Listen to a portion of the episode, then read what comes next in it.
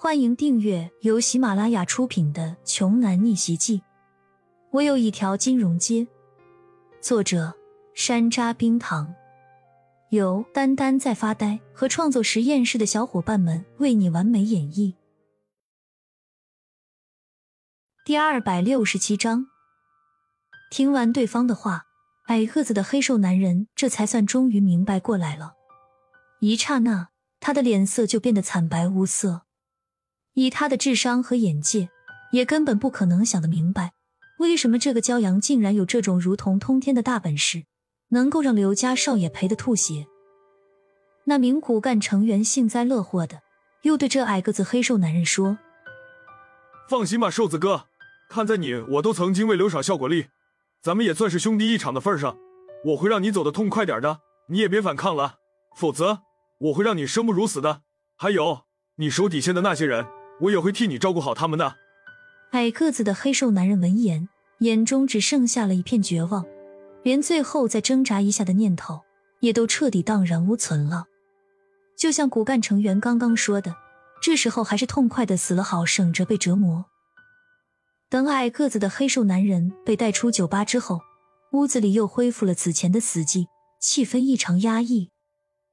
骄阳，你现在满意了吧？我可以走了吗？刘志凯也知道，这样的结果也算是给骄阳一个最起码的交代了，倒不至于非得弄得彼此双方都下不来台，那么难看，那么一发不可收拾的局面。骄阳又品了一小口蛋糕，淡淡的回答道：“请便，我又没打算留你喝酒。”刘志凯的拳头捏得嘎巴嘎巴直响，但是。这个时候，他一定要忍住，等他把亏损的钱补上之后，一定要让骄阳好看。我们走。刘志凯一边对手下说着，眼中尽是冰冷，让人不寒而栗。接着，他又一边看向了一直站在旁边没有多说一句话的陈思婷。思婷小姐，请跟我们回去吧。陈思婷不知道该怎么办才好了。毕竟，刘志凯的语气中充满着威严。陈思婷心里觉得，只要他此时此刻敢对他说一个不字，下场肯定是和刚才的黑瘦男人一样，永远消失的。顿时陷入了无限绝望无助之中的陈思婷，突然希望这个时候骄阳能够再一次挺身而出，站起来帮他解围。可他转念一想，又感觉自己的这个想法还真是挺可笑的。十几分钟之前，自己还说要替他们跟刘志凯求情来着呢，现在反而希望这群新认识的朋友来保住自己。就在这个时候，吧台旁的高脚椅上又传来了骄阳不咸不淡的声音：“刘少，我刚才说的朋友就是思婷小姐，你现在把她从我这边带走，不就和刚才你处死的那个瘦子一样了吗？”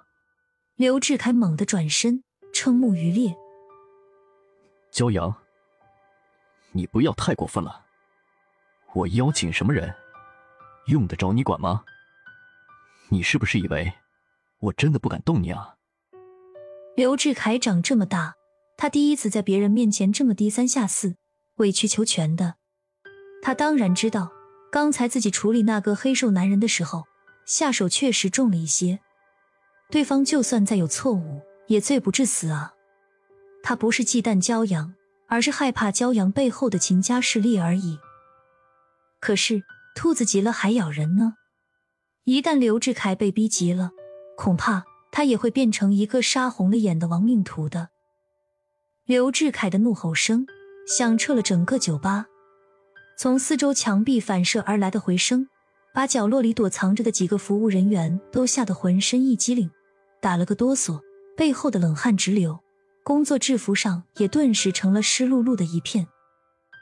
你想请人家，也得经过人家同意，不是吗？不同意就强行把人带走，这叫什么？这叫绑架！思婷姐，你自己说吧，你愿不愿意跟他走？本集播讲完毕，想听更多精彩内容，欢迎关注“丹丹在发呆”。